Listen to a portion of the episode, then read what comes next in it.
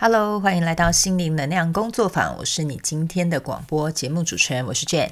那在今天我们进行我们的广播节目主题之前呢，如果你还没有追踪我的 IG 的朋友们，欢迎你赶快来追踪我的 IG。你可以上网呢搜寻一个关键字，也就是“真爱自己 ”，Jane Love Myself，J H E N L O V E M Y S E L F，你就可以找到所有相关于我的资讯，好吗？那我们今天呢要做的这个呃。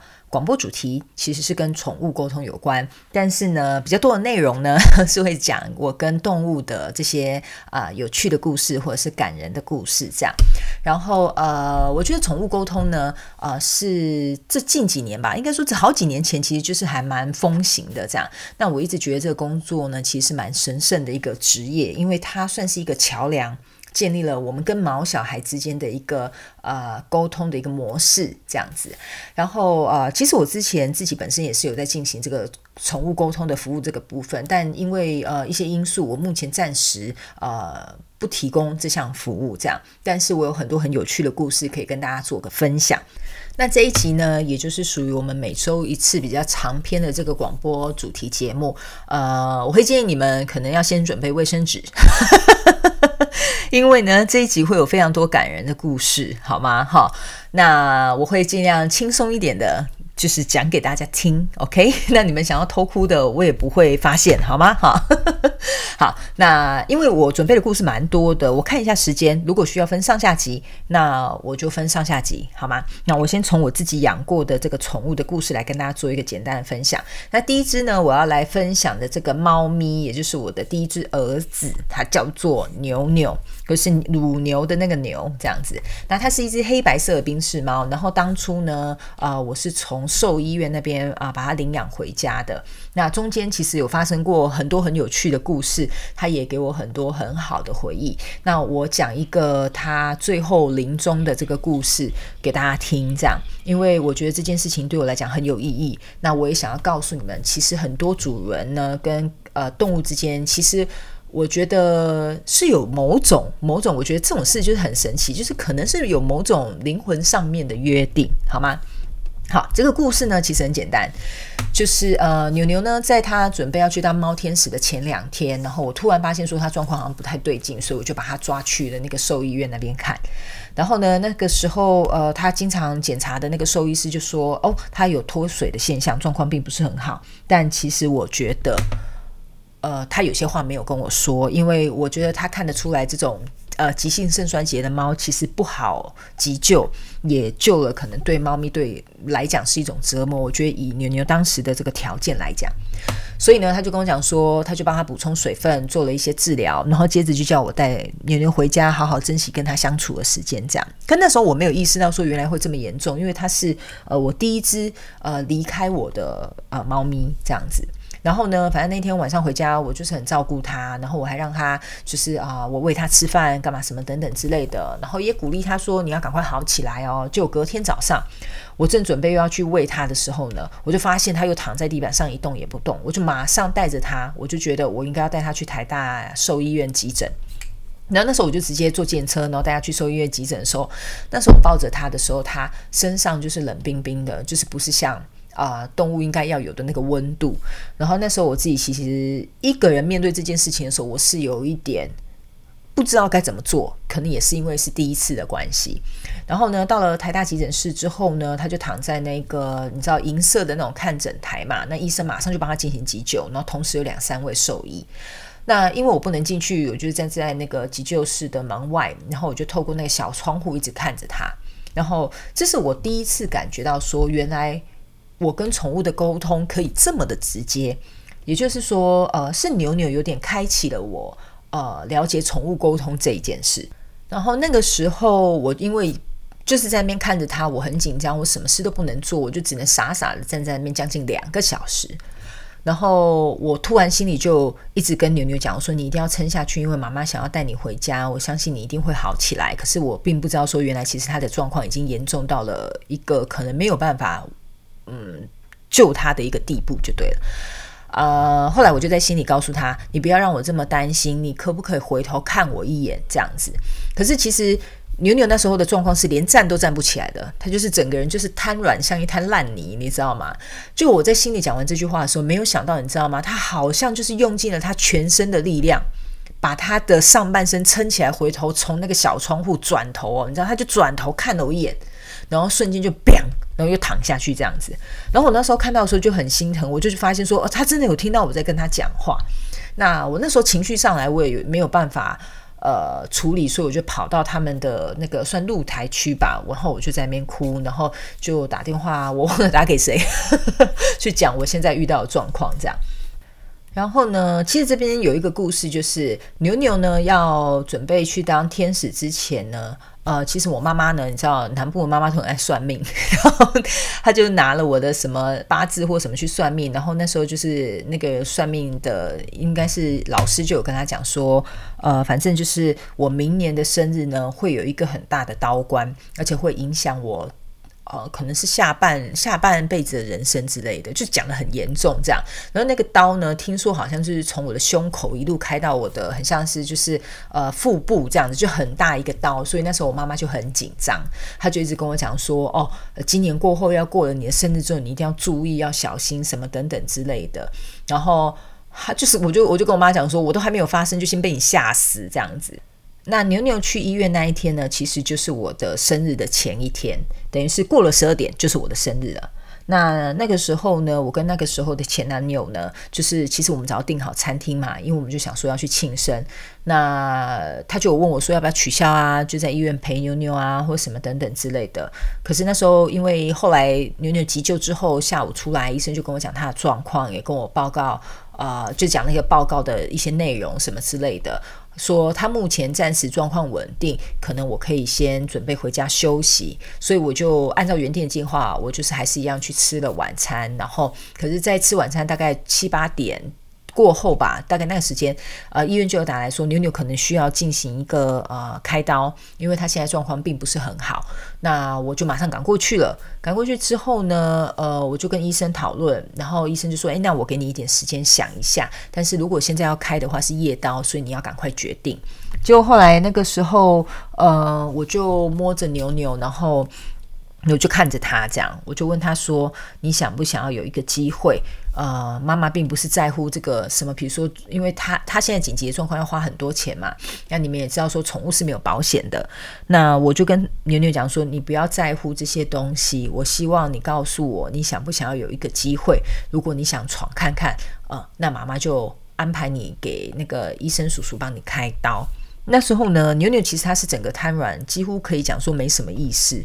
可是他那时候很奋力的，很像要从他喉咙发出一个很像猫叫声的感觉，很像那种嗯。然后可是他有点在挣扎，我就说好了，那你不要太用力，我知道你想试看看。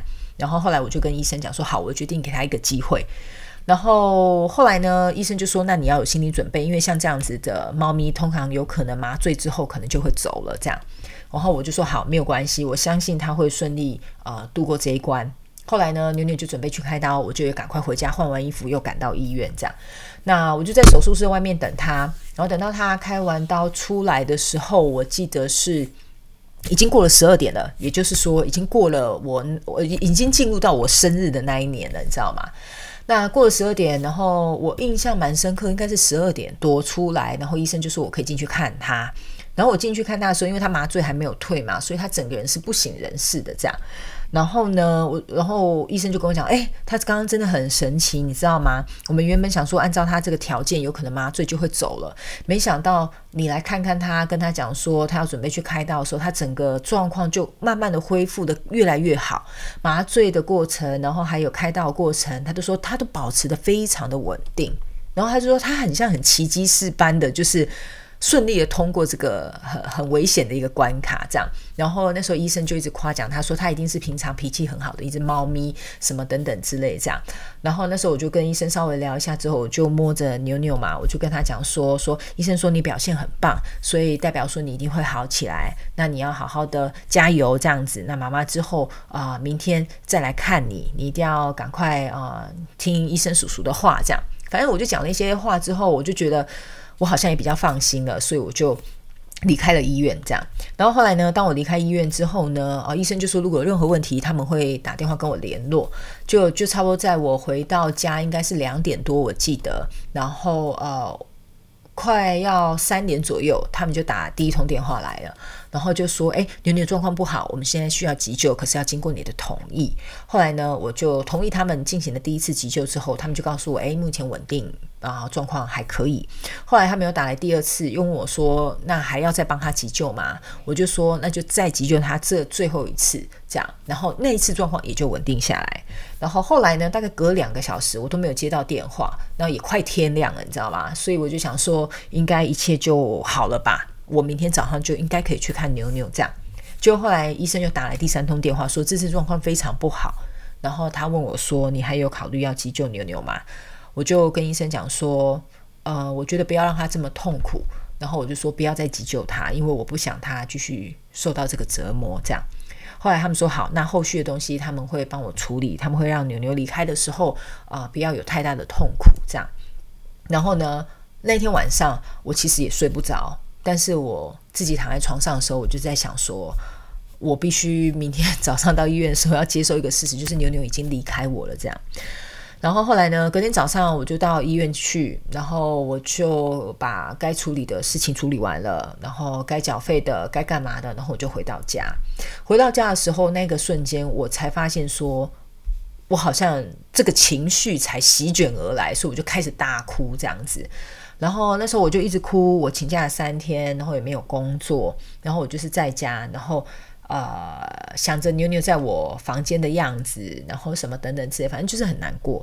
后来呢，我妈妈就打电话来安慰我，问我说：“哎，那有没有好一点啊？什么之类的？”反正我也是一直哭。然后那时候我一直哭，一直哭的时候，我妈妈讲了一些话之后，我就稍微比较放下的原因是因为我妈妈跟我讲说：“你有没有觉得牛牛是来帮助你的？”然后我就说：“你讲这个是什么意思？我听不懂。”然后他就说：“你还记得你在兽医院那边领养他，然后那个时候都没有人想要养他，可是你把他带回家了。”然后我就说：“对。”然后后来他就说：“你还记得我去算命师那边啊，帮你算过你就是接下来今年会发生什么事吗？”我就说：“谁还记得你到底讲了什么？”这样，因为那时候我就是一直哭。然后我妈妈就说：“她觉得牛牛是来帮我挡这个关卡。”也就是当初所说的那一把大刀，然后我瞬间才突然想起来，说对，没有错，牛牛在开刀过程当中都很顺利，然后挺过了这个关卡，然后他的肚子真的就是很可怜的，被活生生很像剖一半这样子，然后开了一个很大的刀。然后那时候我听完我妈妈讲完之后，我就大声的，就是哭得更大声，我没有觉得被安慰，可是那时候我就突然发现说。没想到牛牛是这样子来到我的生命，要帮助我度过这个结束吧？可能可能可以这样子讲。所以那时候我听我妈妈这样讲的时候，她就跟我讲说：，所以你要稍微放下，因为牛牛帮助你了，他已经完成他答应你的任务，所以他要回去，呃，当他的猫天使这样。所以后来我就在心里，可能从很伤心吧，就是很伤心、很悲伤的这个心情，转为非常的感恩，就是非常感谢他。然后慢慢的我就好起来了，这样子。然后，但是我还是很想他，因为说实在，我不知道为什么，我就是很偏心，就是我的儿子，你知道吗？就是只要我养动物，只要是儿子，我都特别偏心。好，那这是我第一只呃的猫咪离开我，然后也是我的第一只儿子，这样。那接下来呢，我要来讲第二只儿子，好吧？第我第二只儿子的名字叫做多多，也是一只猫咪。然后呢，他是牛牛的儿子，也就是牛牛跟我之前养的母猫一起生下来的呃小男生这样子。然后那时候呢，呃，这个这个我不知道怎么讲哎，他他给我的感觉，他个性很像非常的内敛。然后呢，反正后来因为我就来加拿大了，然后后来我每年都会回去看这些猫咪。可是那一年呢，反正我回去的时候，呃，反正多多就是生病了。然后我在我准备要回来加拿大的时候，我还有亲自带他去看医生。然后那时候我们在等医院，呃，在等医院等挂号啊，干嘛什么？我就坐在那边跟他聊天，我就跟他说：“多多，我觉得你很乖，那你呃要好好听医生、叔叔还有护士阿姨的话，打针吃药啊，都要乖乖，好不好？”这样。那时候呢，多多就是很内敛的看着我，然后就好像感觉跟我讲说：“妈妈，你不要担心，我知道你要呃。”准备回去加拿大，我会乖乖的这样。就是我们两个没有讲话，其实我就在心里好像跟多多对话，你知道吗？但我就感觉他好像跟在跟我说些什么这样。然后后来呢，我就回加拿大，然后我记得他就开始陆陆续续的一直进出医院。然后我记得那时候我正在去那个落基山脉的那个旅途，跟我同学一起去玩。然后那时候我妹妹就打来说：“哦，多多就是状况一直没有好转，可是他就一直住在医院，可是很乖这样。”然后我就在想说：“诶，那为什么会这样？”然后我妹妹就说：“可是呃，医生就说他的状况一直没有好转，然后那我们现在该怎么做？”然后，可是他又拖着他生病的身体一直待在医院里。后来那一天呢，我听完我妹妹跟我讲的话之后，不知道为什么，我就突然觉得说多多好像有话想跟我说。所以那天我跟我妹妹讲完电话之后，晚上我们回到饭店的时候呢，我就自己一个人走到了大厅，然后找一个位置坐下，然后我就在那边看我跟多多的照片，然后我就突然觉得说我应该要跟多多聊聊这样，然后我就坐在那里。然后我就心里想的多多，然后我就把我心里的话讲给他听，然后我就跟他讲，嗯，多多，我知道你很乖，医生叔叔还有护士阿姨都说他们帮你打针啊，给你吃药啊，你都很听话，没有反抗，然后你的状况一直没有好起来。那我在想，我感觉到的是，你觉得你没有跟我说拜拜，所以你离开的时候，你怕我会伤心，然后。啊，这个实在太催泪了。然后后来呢，呃，我就在心里跟他讲，我说你不要担心，呃，我会请天使带你去你该去的地方，然后以后你就不会痛痛，也不用打针，也不用吃药。但是妈妈希望你离开的时候啊，要很开心，然后没有痛苦这样。然后我说我会想你。然后我会记着你可爱的样子。我说你不用担心，你不要撑到啊妈妈回去看你。我说这样对你来讲太辛苦了。我说你可以放心啊，我会永远记得你。你可以开心的去当你的小天使这样。然后那个时候我在大厅讲完这一句话的时候，其实那时候我就一个人在大厅哭。然后呃，我的同学看到我，他们就说：“哎，怎么了？发生什么事情？”这样，我再把呃这个事情讲给他们听。这样。然后后来呢？呃，因为我们是有时差嘛，加拿大的呃晚上跟台湾是颠倒的。然后在我讲完这句话之后，然后我就觉得好收拾一下我的心情。我回到饭店的房间，然后睡了一下之后，后来我妹妹就传讯息给我，就说多多离开了。那我记得我有跟我妹通电话，她就有说，呃，护士跟医生说她是在睡梦中离开的，所以一切都很安好。然后我就很放心。这里呢，其实就是像很多人，你们在做宠物沟通的时候，其实，嗯，即使你宠物沟通师跟动物保持着一定的距离，但其实，呃，在所谓的。呃，宠物沟通里面呢，我们叫这个叫传心术，也就是代表说它不会受任何的空间或者是时间或者是距离的问题，依然可以跟你的宠物来进行一个像连线的动作，然后我们可以去了解他们心里啊在想什么，或有什么话想告诉我们，或者是有什么样的情绪想要表达。所以呢，呃，我觉得多多呢，呃，真的是让我第一次感觉到说，原来即使我们距离这么遥远。其实我们的时间空间是不同的，可是我们还是依然可以做一个好像心与心之间的很深刻的连接。呃，所以呢，我会建议，如果你现在是有养毛小孩的呃主人们，其实你平常呢也可以试着去练习跟你的宠物进行一个沟通啊。那你也可以找一个你信任的宠物沟通师啊，在事后来帮你做一个像是 double check 的动作这样子。因为这个潜能呢，就像我在之前的广播里面有讲，其实这就是你的熟练度的问题，你有没有去开发，你有没有去练习，你有没有经常去做这件事情的差别。那这就是我跟我第二只儿子多多的故事，这样 怎么好像一直讲猫都嗝屁了这样，知道我以后就没有猫敢给我养这样。好，那当然这边还有一个小插曲，就是你知道多多有一个很好的朋友，就是我另外一只猫咪叫做挠挠。然后呢，其实，在多多过世没多久，隔相隔一个月吧，他也就离开了，因为他们两个感情实在太好，所以呢，呃，我事后跟挠挠沟通的这个状况，有点像是他说他想要陪在多多的身边，所以后来他其实也是很快，很有点有点我们完全没有预料之内的事情，然后发生，他也就离开了。这样，好，那接下来呢，我决定要来讲一些开心快乐的宠物的故事，好不好？我们前面已经太可怜了，中途我都快哭了，你知道吗？好，呃，我接下来呢要讲的这个，也是我第三只儿子，也就是我现在养的这只猫。它叫做弟弟，OK，好，那我们会比较轻松愉快一点讲接下来的故事，好吗？好，请你们那个眼角的眼泪默默的擦干，OK。好，我我跟弟弟认识的这个过程是非常非常有趣的。然后呢，就是有一天晚上，然后。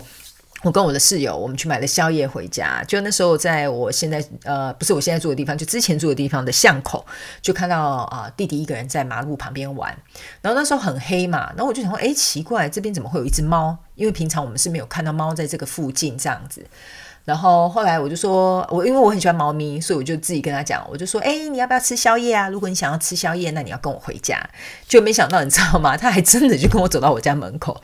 然后那时候我就有点傻眼，我想说这只猫也太听话了吧。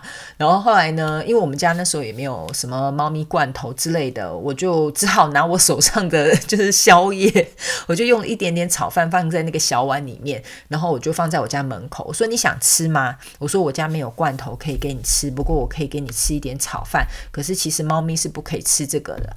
然后他闻一闻之后，他就很没有兴趣。然后我就说哦，那真的是很抱歉哦。就是招待不周这样子，我说那我就要准备回家了，我就说我就跟他讲了拜拜。然后当我讲拜拜之后呢，我就回头就发现，你知道猫咪的速度是很快的，所以呢，他就已经跑到我们家门口坐着在等我开门。结果这家伙呢，就我一开门之后，他就进去我家走来走去，然后闻来闻去，好像就是他跟这边很熟悉一样。然后最后就在我家沙发上睡觉，然后就睡着了。然后后来那时候呢，呃，我们就是有点觉得好气又好笑，就想说 这只猫到底在干嘛？然后我们也觉得说，那既然他都来了，我们接下来该怎么办？后来因为他很脏嘛，然后又很瘦，我就觉得他好像没有受到那个妥善的照顾，所以呢，哦，我就先让他待在我家几天，然后我就去买了猫罐头啊，也准备了什么猫砂给他上厕所等等之类。我们也去借了一个笼子，打算要啊送他去这个呃动物收容所。然后他那几天其实都跟我们玩的很开心。可是呢，啊，那天终于准备好笼子喽，然后我就跟他讲说，哎，弟弟，呃，我们就要去那个呃动物收容所了，然后你的主人可能在找你，那我不知道你有没有晶片，所以可能把你送去那边，你主人就可以去那边找你，因为在国外这个呃流浪动物收容所的机构是非常完善的，所以我就觉得把他送去那边可能是一个最好的选择。那那时候因为弟弟跟我们相处了几天嘛。他其实过程都一直很开心，然后我们也会跟他玩游戏啊，玩逗猫棒什么的。可是当我讲说我要把他送去动物收容所的时候，他突然就对我嘶嘶叫，然后把还伸出爪子要抓我，这样子就很反抗。然后我就马上跟他讲：“好好好，我们不要去。那那我们带你去看兽医好不好？”我说去看兽医，检查一下，看你有没有健康，有没有生病，或者是扫一下，看你有没有晶片。这样，结果他就自己走进笼子，诶。你知道吗？说实在的，会宠物沟通也是蛮方便的。可那时候其实我根本就是没有，应该是说我我我没有想要运用宠物沟通这个东西去跟他讲，我就是好像就是跟一个人在讲话，你懂我意思吗？然后后来呢，他就进去那个笼子之后，我就也带他去给兽医看了。就兽医就说：“哦，他就是稍微有点跳蚤，除完澡洗个澡之后，然后我们也确定他没有晶片这样。然后后来我就说好，结果我就把他带回家了。”那那时候我就想说，我我 那我接下来该怎么办？因为它没有晶片嘛，我也找不到主人，然后要带它去动物收容所，它又很抗拒。然后那时候它洗澡完回来之后，因为它身上都是那个呃，就是那种洗澡的味道，呃，我就把它关在家里一个礼拜，让它自己舔毛，有了自己的味道之后，我再打算把它放出去外面，会对他来讲，他比较安全感，也会比较安全一点点。然后那一个礼拜呢，他都待在家里，然后我就把他养的白白胖胖的，然后也准备好，嗯，时间到了，然后该让他离开了这样子。那那个时候呢，其实我在跟他相处的那几天，我就感觉隐隐约约感觉到弟弟在跟我讲说，我才不要去那个动物收容所，我进去的话就会被关在笼子里，我不喜欢被关起来，我喜欢在外面玩。因为呢，在国外很多猫都是放养的，那弟弟本身就是属于放养的这种猫咪，这样。然后我就感觉他好像告诉我说他不喜欢被关起来，我就说好，那不然这样好了，那我们隔一个礼拜我们就会放你出去。那时间到了那天我就打开门了，我就陪他一起走走走走到门口，然后我就跟他说好啦，那你现在自由了啊，阿姨也把你养得白白胖胖了，那你就可以回去啊，你主人那边，那自己要小心哦，哈。我讲完这些东西之后，奇怪，这只猫怎么不走嘞？它就坐在我的脚旁边，然后抬头看着我。然后我也看着它，我就想说，呃，现在是怎样死皮赖脸不想走了，是不是？然后后来呢，我就看着它大概五秒钟左右的时间吧，我就读到它在跟我讲的一些话，然后我就跟他说：“好，OK。”我说：“如果你害怕呢，找不到回家的路，或者是说你不想回家，或者是你觉得你想再出去玩玩的话，那都没有关系。”呃，不管怎么样，如果你回来阿姨这边，那我就会给你饭吃，也会照顾你，那你就可以放心的出去外面玩，好吗？结果呢，我才刚讲完这句话，这个家伙毫不留情的一溜烟的就朝向我们家门口奔跑，然后他就跑出去玩了。那后来我就想说，这只猫真的也是蛮厉害的，真的是完全听得懂我在讲什么，你知道吗？后来呢，反正那天我们好像就出门，然后晚上回来的时候其实是下大雨的。然后当然我心里是有点担心他的，因为他也算是呃跟我相处了一个礼拜吧，多多少少是有感情的。那那时候呢，我回家打开我们家前院的门的时候，没想到我就听到那个动物这样扛扛在跑步的声音，你知道吗？他就冲到前门来，没想到他竟然在等门。然后那时候我就很感动，我就想说：哇，我的天哪，他竟然记得我住在哪里呢？哈！后来我就赶快开门把它擦干，然后就喂它吃饭。然后接着他就在我家住了将近快，我记得一两个月有吧。结果中间呢，其实呃，我可以感觉出来，他有回去他之前的主人那里。然后他每次回去他主人那里的时候，回来身上都会有烟味，然后就是臭臭的。然后他的脸很明显就是很不开心，就是跟他平常活蹦乱跳的这种感觉就是差很多。然后那时候我就看着他，呃，平常我们跟他玩啊，给他吃零食啊，他都很开心。可是只要他回去他主人那边的时候，我很明显感觉得到他就是心情不好。然后后来我就在心里跟他讲说，呃，阿姨必须要跟你说，毕竟你不是我的猫咪，你有主人。所以我觉得，如果你不高兴的话，那没关系，你可以回来阿姨这边住，我也会给你吃东西。那你要回去找你主人玩，那也没有问题，反正你就看你觉得你喜欢怎么样，那你就怎么做。然后后来呢，呃，过没多久，呃，弟弟就不见了。呃，不见将近快要有两个月吧，一两个月，如果我没有记错的话。然后那时候我每天都很担心，我就想说啊，他会不会啊，就是被抓走啦？因为他不喜欢去那个动物收容所嘛。然后后来我也自己心里有在想说啊，搞不好他只是回去他主人那边，或者是有又跑去谁家住了这样。呃，我心里也有在想，我就觉得说，如果嗯，这个遇到他的人对他好，其实我就开心，我也比较放心，我对他也没什么。嗯，太大的顾忌，只要照顾他的人爱他，这样就好了。然后后来大概中间这一两个月吧，其实我觉得这也是宇宙给我的考验。中间呢穿插一个宇宙话题哈，因为呢那个时候呢，其实呃弟弟是一个很规律生活，你们知道猫咪都有一个规律的一个时间性。可是那时候有些时候我就是想睡晚一点，可是弟弟就会来叫我起床喂他吃饭。然后有些时候我就真的觉得很累，然后我就觉得哦有点烦。但是因为我已经很久，呃，应该是说很久没有有动物进入到我的生活。因为我搬来这边之后，其实我是没有养动物的。那我的猫咪也都是我妹妹在台湾帮我养这样。然后那个时候，我觉得宇宙好像把它拿离开我的生活，然后让我去感受弟弟在我的生活。当中跟没有出现在我的生活的感受的差异是什么？知道吗？当然前三天很开心，我每天都可以睡到自然醒。可是呢，过了三天之后，我就开始在想，我会担心他，我会想说他现在在干嘛，然后我会觉得说，哦，好像其实他每天早上来叫我起床，我也觉得好像蛮蛮蛮可爱的这样。然后后来那时候我自己就有在想，嗯，我有准备好要让一只。宠物再度进入到我的生命当中嘛？其实那个那一段时间我是有在思考这件事情的。然后，呃，弟弟大概不见的这个一两个月，其中呃，在某一天晚上很神奇哦。然后就是我梦到了弟弟，然后呢，他就在梦里，然后我发现，哎，他怎么又变得瘦瘦脏脏的样子？然后我就问他说：“你跑去哪里了？”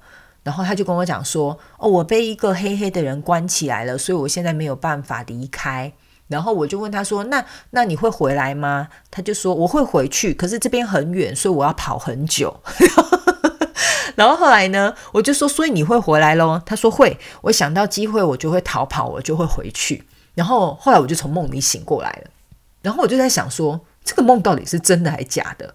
然后我就想说，我们两个之间的连接有这么深刻吗？还可以托梦，你知道吗？后来呢，真的很神奇的是，过了一个礼拜之后，弟弟呢就在我家巷口的呃人家家，那一天也是大雨。然后他就在那边躲雨，就被我室友发现了。就我室友叫他，他都不听。我室友就马上打电话给我说：“哎，弟弟也在这个我们家巷口的那个邻居家下面在躲雨，你赶快来看他。”因为那时候很黑嘛，我们认不出来他是不是是不是他这样。然后我一冲过去，我一看到他，我就知道哦，那只猫就是弟弟，我就大喊他的名字，结果他也马上大喊一声喵，然后后来马上就跟我奔跑回家，你知道吗？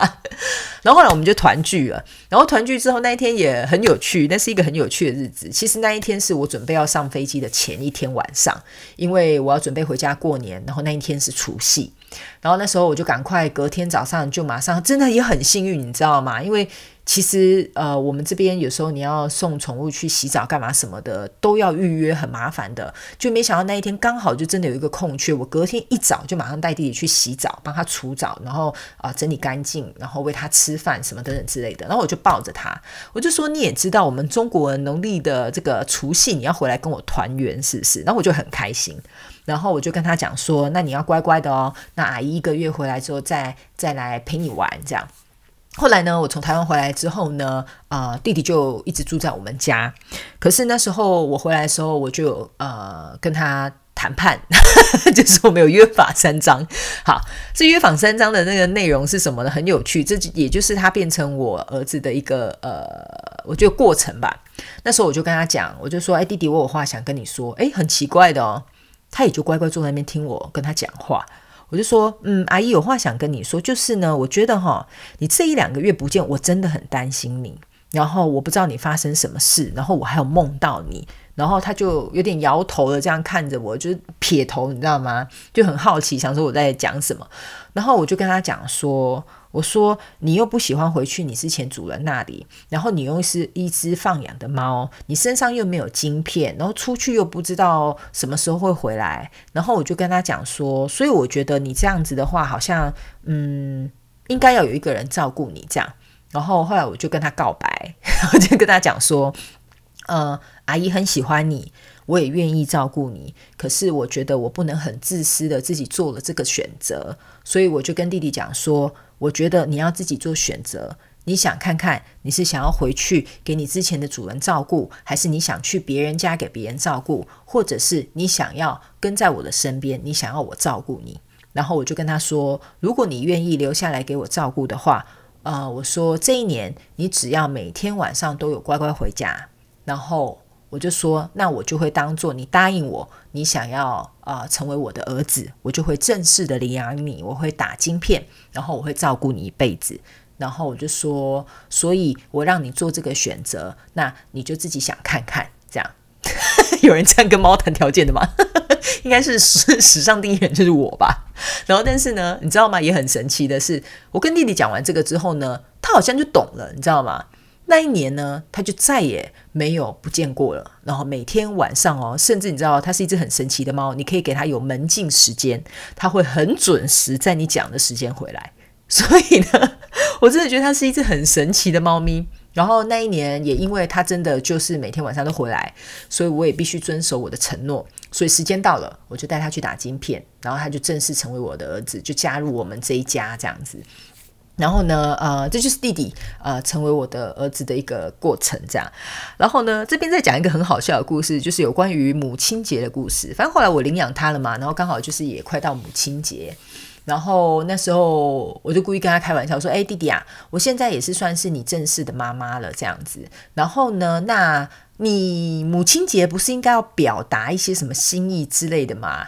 就那时候他就看着我，好像似懂非懂一样，然后他就跑出去了，你知道吗？然后他就跑出去之后，我就想：“哎，奇怪，这只猫怎么巡逻巡这么久？通常大概一个小时就会回家一趟嘛。”然后结果没想到，你知道他干嘛吗？他去给我咬了一只老鼠回来给我当母亲节礼物，然后是吓死了，你知道吗？那那时候呢，我就跟他讲说：“好好好，我知道你的心意了，你不要抓这个老鼠回来，这个我不喜欢老鼠，你不要把老鼠抓回来。”这样，然后呢，他就坐在那边看着我，然后就头歪歪的，好像就觉得说：“哈。”你不喜欢老鼠，可是这个我抓很久诶，我要抓回来给你当母亲节礼物，这样。就后来他好像听懂我说我不喜欢老鼠，结果他又咚咚咚的，然后就跑出去了，这样。然后又过了两个小时，你知道吗？我想这只猫又跑去哪里了？然后后来呢，它回来的时候，你知道他们抓它抓了一只什么东西吗？它给我抓了一只鸟回来，你知道吗？结果那只鸟就在我家飞。然后我就说，我就说我我我不喜欢老鼠，但是也不代表我喜欢鸟，你知道吗？然 后那时候我们终于好不容易又把这只鸟抓出去放生了，你知道吗？我就叫他再回来给我坐下，然后我就跟他讲说，好了，我可以了解你想要表达母亲节的心意，但是妈妈觉得老鼠也好，鸟都好，但是就是不要抓回家这样子，那太大了，而且很脏。然后我就说，你这样如果不小心生病了怎么办？然后我就跟他讲。讲完之后呢，他好像又似懂非懂的，然后又咚咚咚咚又跑出去了这样子，然后我就想到这家伙到底是又要跑去哪里？这样，就最后呢，他给我叼了一只蚯蚓回来，然后真的是被他打败了，你知道吗？天上飞的、地上爬的、路上走的，都被他抓一抓都抓回来了，你知道吗？那那时候我就跟他说：“好了，儿子，我真的很开心，你抓给我这些礼物，你从这个前菜到主菜，甚至点心都准备好。妈妈真的觉得，身为你的母亲，我感到深感荣耀。好了，今天就到这里了，你不要再给我抓东西回来了。” 就你知道吗？他就好像说，嗯，好，我得到妈妈的称赞了，就他就给我跑去睡午觉，你知道吗？所以呢，我就觉得弟弟真的是很好笑。然后我常常就跟他聊天，其实就跟人一样。所以如果你现在家里有毛小孩的话，其实你就可以，呃，我觉得主人都是会这样的，就是会跟自己的毛小孩这样讲话嘛。其实呢，我会告诉大家，呃，这些动物呢，其实他们都会听得懂。然后也会知道你在讲什么，只是他们没有办法说我们共通的语言，可是他们心跟我们的心是连接在一起。这也就是为什么宠物沟通我们会说它是传心术，就是这个道理。然后呢，呃，其实弟弟跟我还有非常多很有趣的故事。那我觉得今天这个广播节目其实有点长，虽然呢前面两个故事有点哀伤，但最后补了这个比较开心快乐的这个故事。呃，给大家听好吧？好，那弟弟也算是我这个频道的这个吉祥物。那我也会在 IG 分享很多我跟他之间的这个现实动态，所以呢，欢迎你来加入我的 IG，好不好？那由于这个广播节目的时间，呃，我想要把。呃，它分为上下集。那下集呢，我就会专门来讲有关于之前我做宠物沟通的这些个案的故事。那里面当然有很感人的，然后也有非常好笑的。那当然，我也会去跟大家分享说我在做这个宠物沟通师的这个过程，也曾经有受挫的这个经验。这样，所以呢，如果呢你很期待我就去讲这些呃跟宠物有关的这些小故事，那记得要。收听我们的宠物沟通下集，好不好？好，那今天呢，这个广播节目如果听完之后，你有什么共鸣，或者是你跟你的毛小孩之间呢，有什么样很有趣的故事，我也欢迎你来 IG 跟我分享，好不好？那我们今天的广播呢，就到这边告一个段落。我也希望你们会喜欢我今天的这个呃节目，那我们就下次见喽，拜拜。